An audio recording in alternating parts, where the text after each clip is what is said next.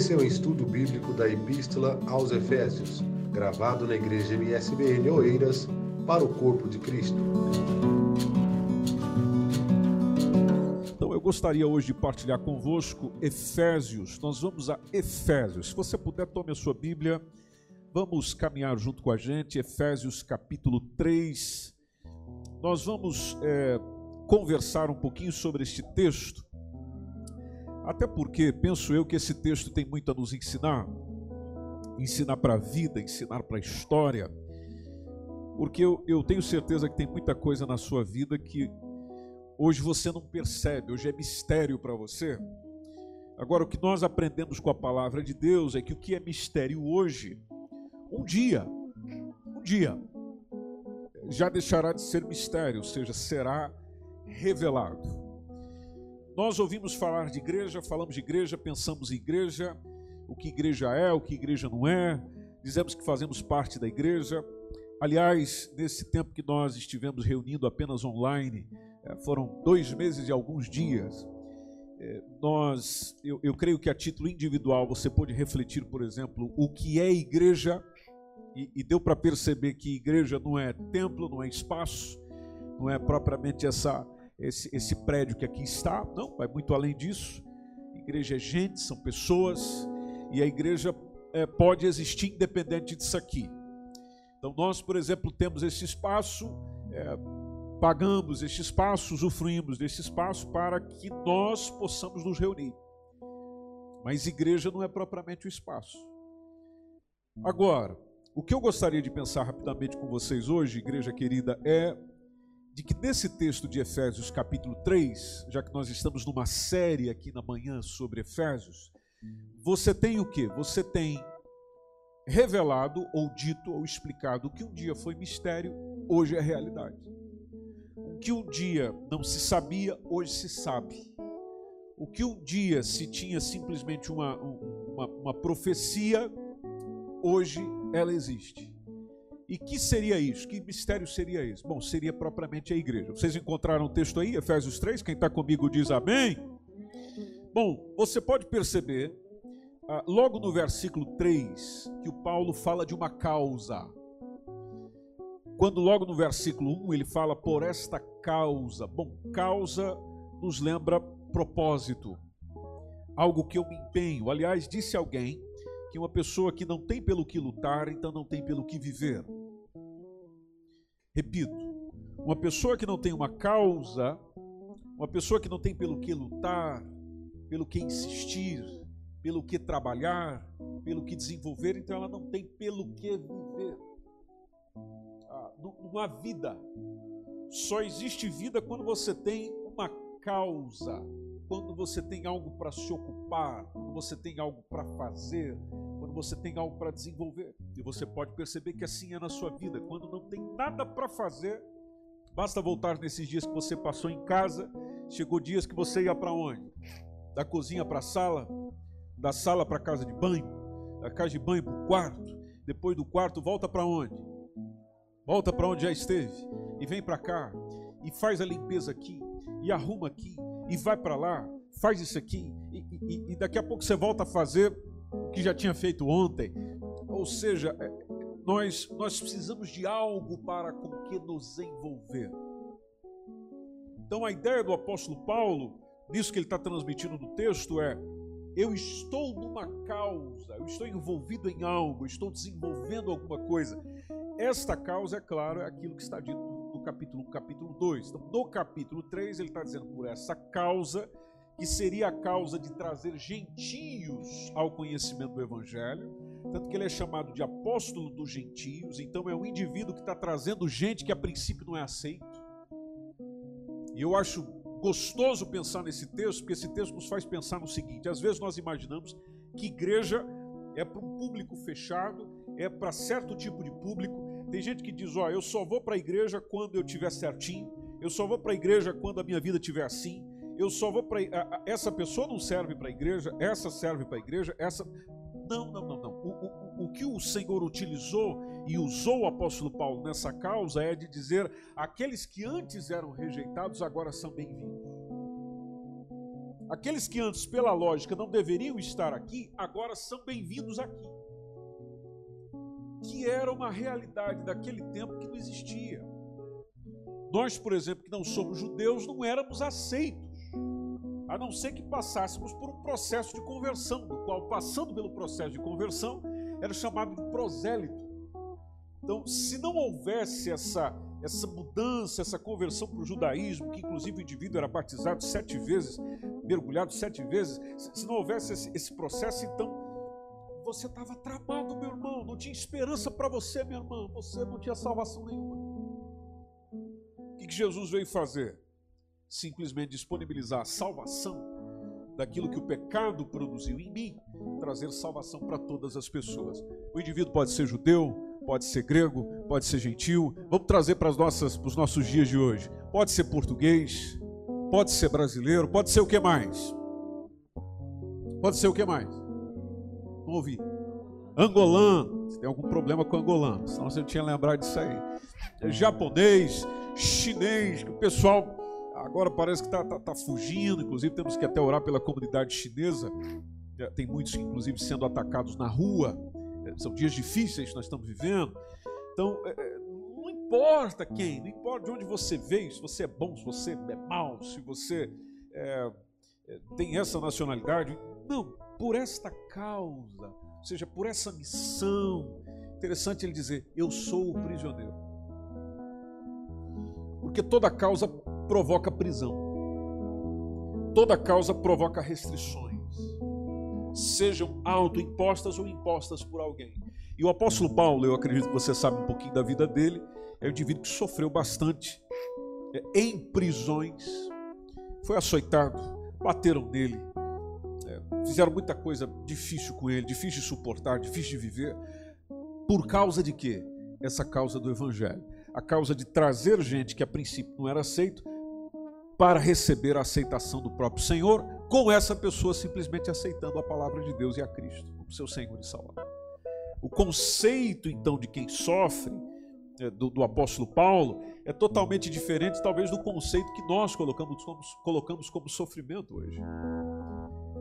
Nós é, entendemos sofrimento com coisas rasas, às vezes, comparado com o que o apóstolo Paulo enfrentava. Eu e você, por exemplo, estamos reunidos aqui hoje pela manhã. Olha que coisa boa. Porta aberta, tranquilidade. A gente chegou aqui, vamos cultuar, vamos voltar para casa, a vida segue tudo em paz. Ou seja, eu posso declarar publicamente a minha fé, independente de que fé eu acredito. Mas naquele tempo, no nosso tempo, já não é assim também em todos os lugares. E você sabe disso. Eu, me, eu, eu sou prisioneiro por uma causa. E ele, como está escrevendo a um grupo de gentios da igreja de Efésios, então ele fala por vós, os gentios. Eu, eu, eu, padeço por isso. Como eu me entreguei a Cristo, eu sou de Cristo, o Senhor me ordenou, o Senhor me chamou como instrumento escolhido para levar meu nome diante dos gentios, então eu estou envolvido nisso, eu estou desenvolvendo isso, e, e por isso eu padeço, por isso eu sou. Eu acho maravilhoso quando eu e você podemos chegar para alguém e dizer: Eu tenho uma missão, eu tenho uma causa, há uma razão de eu estar aqui. Aliás, quem vive com razões para ali estar, aproveita bem o tempo. Por exemplo, se eu cheguei para trabalhar, no local para trabalhar, então eu vim fazer o quê? Trabalhar. Darei honra ao meu compromisso se no local do trabalho eu trabalhar. Agora é assim com todos? Você sabe que não, não é o seu caso, mas é o caso dos colegas de trabalho que você tem. Chega lá, chegamos no trabalho para trabalhar, mas sabe o que nós vamos fazer? Ah, vamos conversar. E aí nós paramos o trabalho para conversar, paramos o trabalho para o café, paramos o trabalho para tratar de outro trabalho. Ou seja, é, nós às vezes não nos envolvemos com o que deveríamos nos envolver no local que fomos para nos envolver. Então eu vou passar o dia em família, mas o dia em família eu não passo. Eu vim adorar o nome do Senhor aqui na igreja, mas aí eu não adoro o nome do Senhor aqui na igreja. Eu vim para servir nisso, mas eu não sirvo naquilo porque eu me envolvo com outras coisas. Veja, distrações. O apóstolo Paulo chama a igreja para o sentido de. Agora a gente pode pular para o versículo 2, quando ele fala da dispensação da graça de Deus. Entenda comigo: dispensação é o tempo. A graça é aquilo que nós estamos, por exemplo, recebendo dele, salvação dele. E Efésios 2,8 nos deixa claro com relação a isso, de que a salvação é, é, é pela graça, mediante a fé, não vem de nós, é dom de quem? Dom de Deus, presente de Deus, oportunidade de Deus. Então o apóstolo Paulo está dizendo versículo 2: nós estamos numa dispensação, nós estamos num tempo, Deus está te dando um presente. Deus está te dando uma oportunidade. Deus está te abrindo portas. Por isso que ele fala: se é que vocês têm ouvido sobre isso, ou seja, essa dispensação da graça de Deus, que também foi dada a mim, e nisso tudo, vamos para o versículo 3: nisso tudo, nós estamos entendendo e vivenciando um mistério. Um mistério que foi manifestado, foi revelado, como acima em pouco vos escrevi, ou seja, se refere propriamente a essa é, possibilidade de reunir judeus e gentios e todos os povos. Versículo 4: Pelo que, quando vocês leram isso, vocês perceberam a minha compreensão desse mistério. Ou seja, vocês entenderam o que eu estou pregando, vocês entenderam a graça que eu estou transmitindo, vocês entenderam a proposta do Senhor. Agora, eu sei que quando fala de mistério, todo mundo já pensa uma coisa misteriosa, uma coisa que não pode mexer, uma coisa que não pode, não, não, não pode tocar. Ah, não. Quando você vai para a Bíblia, por exemplo, o mistério é, é, nós vamos entendendo pelo próprio contexto e que fala de uma verdade que sim, esteve encoberta, é, sim esteve restrita durante um período, mas ela é desvendada em benefício de todos, ou seja, não é um mistério para ser mistério a vida toda, é um mistério para, no devido tempo, ter conhecimento, ter compreensão. E é maravilhoso isso, porque mostra que Deus está a pensar em nós. Você sente que Deus está a cuidar de si ou não? Deus está a cuidar de vocês, igreja querida? Veja que coisa boa. É, e às vezes isso para nós é um, era um mistério. Basta voltar no seu passado. Pode ver que Deus sempre cuidou de nós, mas nem sempre nós tivemos noção disso. No devido momento, no devido tempo, isso nos foi revelado. Agora, só para que você entenda o que o texto diz, junto comigo, de quem ele está a falar, quem é esse mistério do texto? Bom, esse mistério do texto seria justamente a igreja. Leia comigo o versículo 5. Versículo 5 ele fala de tempos atrás, ele fala outros séculos. É, não foi manifestado aos filhos dos homens, como está sendo manifestado agora, só que agora tem sido revelado pelo Espírito Santo. E o Espírito Santo está revelando por meio de quem? O que, que diz o texto? Os santos, apóstolos, aqueles que estavam lá com Jesus, outros que Jesus chamou depois disso, que é o caso do próprio apóstolo Paulo, e também pelos profetas. O que, que ele está revelando? O que, que ele está dizendo? O que, que ele está. Bom, basta você ler o versículo 6. Que agora os gentios, ou seja, aquele pessoal que estava deixado de lado, os gentios agora são co-herdeiros. Eles vieram fazer parte do grupo. Eles são filhos agora. Antes eles não eram filhos, mas agora estão sendo trazidos à posição de filhos, fazendo parte de um mesmo corpo. Que corpo seria esse? A igreja. Participantes da promessa em Cristo por meio do quê? Do Evangelho. Então, quando você lê o capítulo 3, que fala desse mistério, esse mistério, esse mistério, esse mistério, esse mistério se refere à igreja. É sobre esse mistério que ele está pregando, é esse mistério que ele está ensinando, é sobre esse mistério que ele está doutrinando, que ele está cuidando, que ele está atendendo, que ele está criando, que ele está promovendo, que ele está produzindo a igreja. Eu não sei que concepção de igreja você tem. Talvez para muitos de nós a concepção de igreja é, é isso aqui, é, é o culto. Ah, eu vou na igreja. Como era comum agora, dias atrás, a gente sempre ouvia a pergunta, né? E quando que a igreja volta? Eu sei, quando nós perguntamos isso tem a ver com o culto público. Ah, mas no meu coração a resposta era, mas a igreja não foi ainda. a igreja não foi, então ela não volta, ela não tem quando voltar. É, mas, ou, quando que a igreja abre, bom, a igreja nunca esteve fechada. Mas é claro, quando nós dizemos assim, nós estamos nos referindo ao espaço, ao prédio. Só que por que eu partilho essa palavra convosco hoje? Também é para que nós voltemos à palavra de Deus e lembremos de que igreja, aquilo que Cristo quer, aquilo que Cristo chama, aquilo que Cristo anseia, vai além daquilo que às vezes nós chamamos. Indo além, eu também posso ir além. Porque nós somos movidos pelo que pensamos. Então, se a minha visão, se o meu pensamento sobre o que é igreja estiver adequado à palavra de Deus, naturalmente eu sempre irei além do que é, além em comparação com aquilo que a palavra de Deus vai me trazendo. E essa coisa é tão maravilhosa é, que Deus vai colocando ministros. O que, que seriam os ministros? Bom, ministro nos lembra serviço. Deus vai colocando gente para servir, lembra ministério, ministério lembra serviço. Vai colocando gente para servir, para ir nos lembrando disso. Por isso que no versículo 7 o apóstolo Paulo fala do qual eu fui feito ministro. Veja que ministro é feito. Há um treinamento para o serviço, o serviço é desenvolvido. Então, do qual eu fui feito ministro, e atenção, eu fui feito ministro, eu fui feito servo, eu eh, pelo dom do quê? Da graça de Deus. Não esqueçamos da graça. Graça, a definição mais comum que tem é qual? Favor merecido. Essa a gente sempre lembra de cara. Não é mesmo, Maria Persiliana? Sempre é favor e merecido. Pois é, eu estou na igreja, faço parte da igreja, estou envolvido com a igreja, faço parte do corpo por causa da graça de Deus. Eu sou ministro na igreja, sirvo na igreja, desenvolvo na igreja, nesse grupo de pessoas, nesse envolvimento de pessoas, pelo quê? Porque eu sou bom?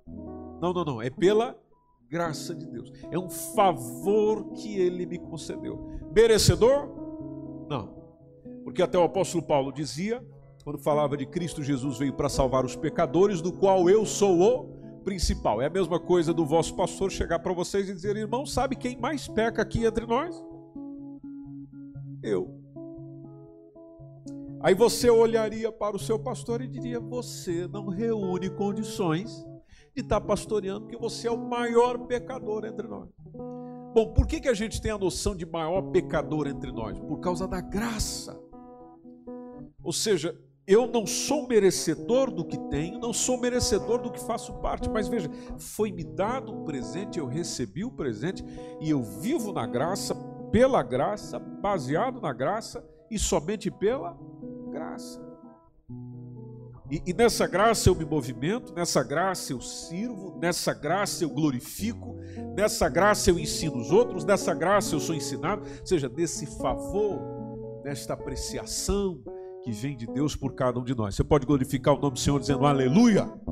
Então ele simplesmente diz: Olha, a mim, já que tudo isso foi me dado, segundo a operação do seu poder, conforme diz o versículo 7, aí o versículo 8, a mim, Paulo, que é o que escreveu esse texto movido pelo Espírito Santo, e, e, e olha a descrição que ele dá para ele mesmo, dizendo o mínimo. Mínimo de quem? De todos os santos. Veja o indivíduo que, olhando para aquilo que ele é pela graça, ele não se exalta, ele diminui. Isso é importante para nós, igreja querida. É importante que ele cresça e a gente vá só diminuindo. Diminuindo. Guarda isso no teu coração. Importante que o nome do Senhor vai crescendo. Você está indo bem? Glória ao nome do Senhor. Deus te usou para uma coisa especial? Glória ao nome do Senhor. As coisas não estão indo bem também, meu irmão? O que, que a gente diz? Glória ao nome do Senhor. Glória ao nome do Senhor. Porque uma pessoa não pode chegar lá em cima se ela também não souber, souber andar lá embaixo. Não dá para chegar no monte se você não souber passar pelo vale. Até para ir do monte para o outro, você precisa passar por onde? Pelo vale. Eu sei que a gente canta umas canções que eu vou voar. Mas se o Senhor não te der asas, você não vai voar. As pernas você já tem. Então você vai ter que descer, descer andando, passar pelo vale, às vezes até pelo vale da sombra da morte, e depois você começa a subir novamente. Subir novamente. É isso que Deus faz com a gente. E é bom que Ele faça isso. Tempos de glória, tempo de humilhação. Tempo de crescer, mas também um tempo de. Bom, aliás, com Deus a gente está sempre crescendo. Mas eu me, me refiro àquilo que nós chamamos de crescimento. As coisas irem bem, irem fluindo bem. Não, é bom, é bom, é bom sim desfrutar do tempo de. Uh, mas também do tempo de choro. Para que o meu coração, para que a minha alma, meu espírito não se exalte. É uma forma de manter o equilíbrio. Por isso que Eclesiastes 3 nos lembra que há tempo de sorrir tempo de chorar. E a gente precisa lembrar disso sempre. Se você está sorrindo hoje, nesse domingão, dia 31 de maio, aleluia. Dias atrás você estava chorando. Não quero ser profeta de coisa ruim para você, mas alguns dias nesse ano talvez chegue o tempo de chorar de novo. Mas não se desespere. Também nos dias desse ano chegará os dias de sorrir. É a vida, meu irmão. Eu já ia pedir para você tocar no seu irmão e dizer alguma coisa. Não, não, não, não toca não. Não, mexe. Não mexe no seu irmão. A não ser que seja é, família. Veja, hábitos que vêm lá de tempos atrás. Versículo 8: A mim, o mínimo de todos os santos, me foi dada esta graça de pregar, de anunciar entre essa gente, essa gente que antes estava rejeitada, ou seja, de anunciar entre os gentios, por meio do que? Por meio do Evangelho. E o que, que eu estou anunciando? As riquezas incompreensíveis de Cristo. Essa expressão tem a ver com de que não dá para entender, não dá para compreender, não, tem a ver com as maravilhas de Deus. E Deus é maravilhoso. Deus é maravilhoso. Deus é maravilhoso. Veja quantas coisas nós não respondemos a Ele da maneira que Ele responde a nós. Ele é maravilhoso. Então, essas maravilhas, essa providência divina que vai além do entendimento humano. A gente olha para tudo isso e não consegue entender direito. É o que o apóstolo Paulo chama de que está anunciando. Vamos ao versículo 9 e ele fala do demonstrar demonstrar. Vocês sabem que é bem mais fácil a gente aprender por demonstração do que simplesmente por alguém que nos diz alguma coisa. Demonstrar é além do mostrar. Né? Segue a mesma linha. É, eu, eu ligar e te mostrar alguma coisa não é difícil, eu te falar sobre alguma coisa não é difícil, o difícil é demonstrar. As pessoas que querem nos vender alguma coisa, precisamente quando vem algum produto que é bom para a pele, que é bom para não sei o quê, que é bom para isso, é bom aquilo, a primeira coisa que as pessoas nos fazem não é só mostrar o produto, é demonstrar a consequência de usar o produto. Então eu tomei um produto para emagrecer. Não, eu não tomei, só estou dando um exemplo. Eu chego para você e digo: olha para mim, ou seja, eu estou me mostrando, demonstrando que o efeito que isso teve em mim foi isso. Olha para minha pele agora, depois que eu comecei a usar esse creme assim, da demonstração. Interessante que o apóstolo Paulo chama exatamente essa ideia, dizendo e demonstrar a todos, a todas as pessoas. O que, Paulo? A dispensação desse mistério. Ou seja, entender este tempo de igreja, do que igreja é, do que igreja significa, dessa fusão que é possível, dessa união no contexto dele, judeus, gentios e, e, e, na nossa realidade, com todos os povos que existem, com todas as tribos que existem, de que isso é possível. Demonstrar isso. Que desde os séculos esteve oculto em Deus que tudo criou. A igreja é um pensamento de Deus antes que o mundo existisse. Você sabia disso?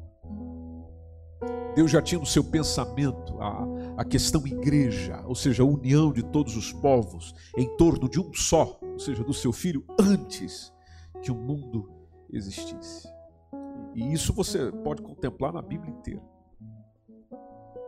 Aliás, se você for olhando só para Efésios, que é essa epístola que nós estamos caminhando junto nesses dias, ela tem exatamente esse pensamento. Lá no capítulo 1 está dizendo que Deus, o Pai, idealizou tudo desde sempre. Aí depois você vai no mesmo capítulo, está lá a execução da obra. O Pai planeou, Jesus Cristo executou. Qual a ideia? A ideia é, por meio de Cristo, criar no homem uma nova humanidade, uma nova criatura. Fazer esse homem deformado pelo pecado ser aquilo que ele foi criado para ser.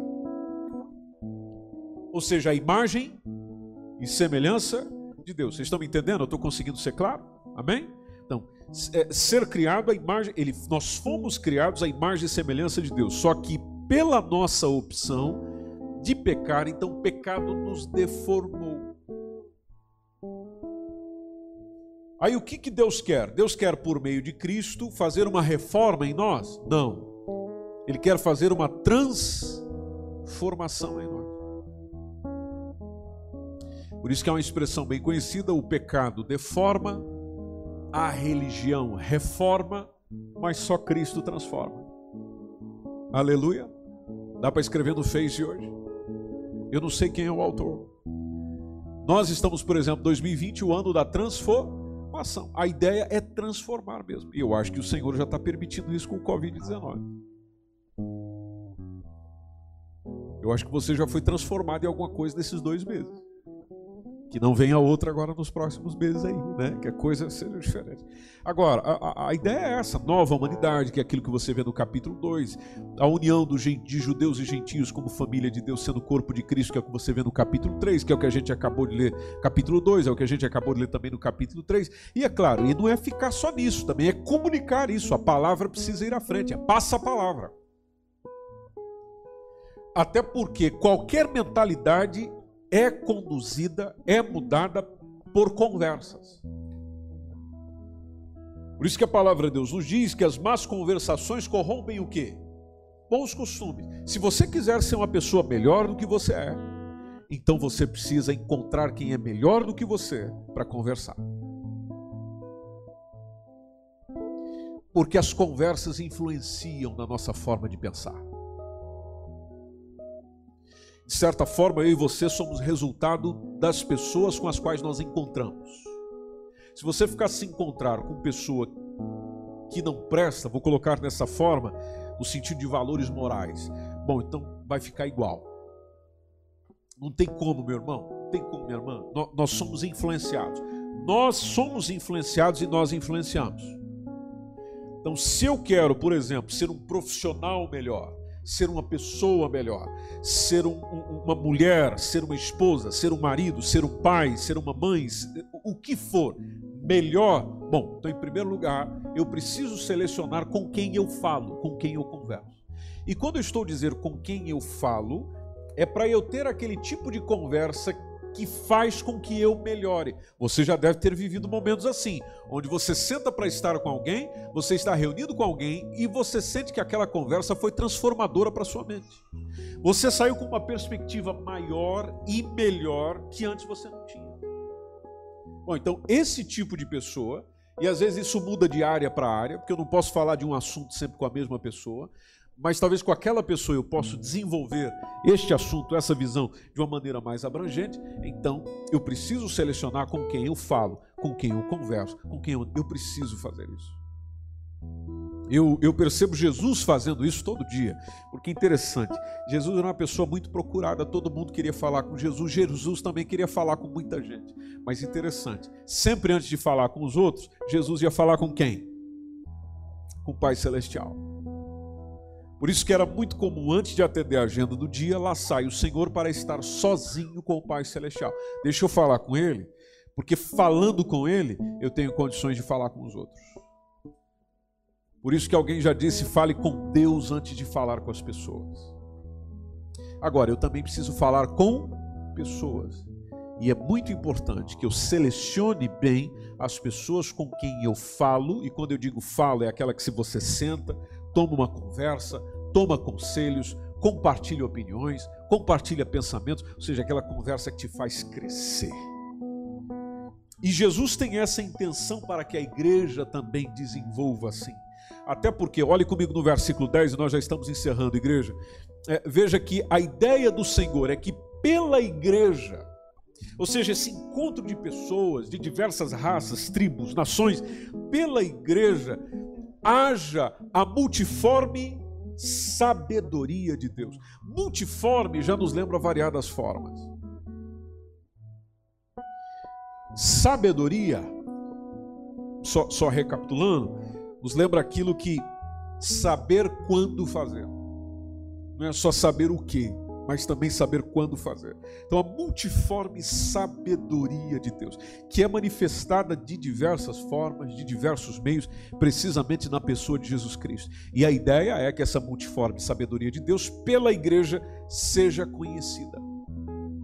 E interessante como ele direciona esse conhecimento, conhecido dos principados e potestades nos céus. Ou seja, esse conhecimento, essa produção, essa realidade seja um conhecimento acima até do que está em nós. Olha que coisa maravilhosa.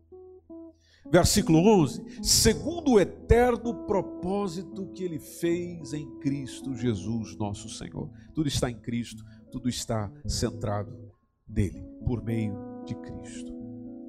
Por isso que ele diz que por meio de, no, no, versículo 12, por meio de Cristo é onde nós temos essa ousadia, esse acesso com confiança, pela nossa fé. O que, que diz o texto? Pela nossa fé nele. Nele quem, igreja querida? Nele quem, igreja? Em Cristo Jesus. Confiança pela fé que nós temos nele. Vamos ler o versículo 13 para nós encerrarmos. Diz: Portanto, quando alguém diz para nós, portanto, quer dizer tanto que já foi dito. Por tudo isso que nós acabamos de pensar, então, portanto, somos chamados a não desfalecer. Em outras palavras, palavra sinônima, não desanimar. Não desanimar. Quem aqui já sentiu vontade de desanimar? No último mês, levanta a mão. Olha aí. A mensagem é: por tudo aquilo que você é a Jesus, ou para Jesus, por tudo aquilo que você é, sendo parte do corpo dele que é a igreja, por tudo aquilo que igreja é, por, pela forma como essa dinâmica e esse acesso das pessoas funciona, não desanime, não desfaleça. Agora, atenção, naquilo que o apóstolo Paulo está escrevendo, ele traz o não desfaleça, mas ele também traz o texto para si mesmo. Que ele fala: Não desfaleçais nas minhas tribulações por vós. Por quê? Porque poderia acontecer, como estava acontecendo, de muita gente desanimar por causa do sofrimento do outro. Por causa do sofrimento do apóstolo Paulo. Então eu vejo que o apóstolo Paulo só para preso e tal cadê ele? Ele não vem aqui, não vem pregar, não vem conduzir, o homem só para preso. Cadê Jesus, né? Cadê Jesus, o libertador das prisões? Cadê Jesus, o Todo-Poderoso, que não liberta nem o apóstolo Paulo? Não ajuda nem o apóstolo Paulo. Veja, esse homem está sofrendo o tempo inteiro. Cadê Jesus que não cura a fulana? Cadê Jesus que não resolve o problema do, do, do ciclano? Cadê Deus que não. E, e isso vai desanimando. É, é, nós podemos, às vezes, ser impactados por um desânimo ou chamados ao desânimo por causa de um problema do outro, mas esse outro é tão importante para nós que nos desanima. É a mesma coisa de alguém ser tratado mal, um amigo, um parente ser tratado mal num local. Você não volta naquele local porque tratou o seu parente mal, não é você, mas tratou alguém mal lá. Mas isso tocou você. Estava acontecendo esses dias? Estava. A proposta foi: não, não, não, vocês não desfaleçam nas minhas tribulações por vós. Em outras palavras, ele também está a dizer: deem valor às minhas tribulações, porque o que eu estou fazendo é por vocês. Pai ou mãe, pais e mães que estão aqui, são, são pais e mães há mais tempo, seguramente em algum momento você já teve que abrir o olho do seu filho ou da sua filha nesse sentido. Dizer, olha, o pai a mãe está se esforçando, está trabalhando, está desenvolvendo, pensando em quem? Em você, filha. Em você, filho. O, o apóstolo Paulo, conduzindo a igreja, pastoreando a igreja, comportava como pai, dizendo: O que eu estou padecendo, a tribulação que eu estou, é por vocês, igreja. É por vocês, Efésios.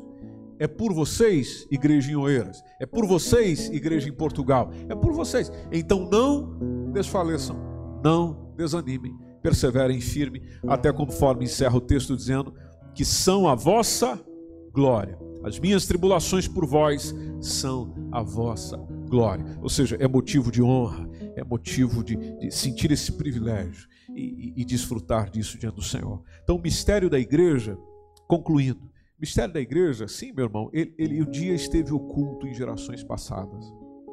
Aquilo que hoje é a igreja esteve oculto em tempos passados. Agora, no, no tempo estipulado, Deus simplesmente revela esse eterno propósito, começando com os apóstolos, depois vem com os profetas e agora está sendo, agora já há alguns anos, não é? sendo anunciado a nós a possibilidade de termos caminho, acesso ao Pai Celestial.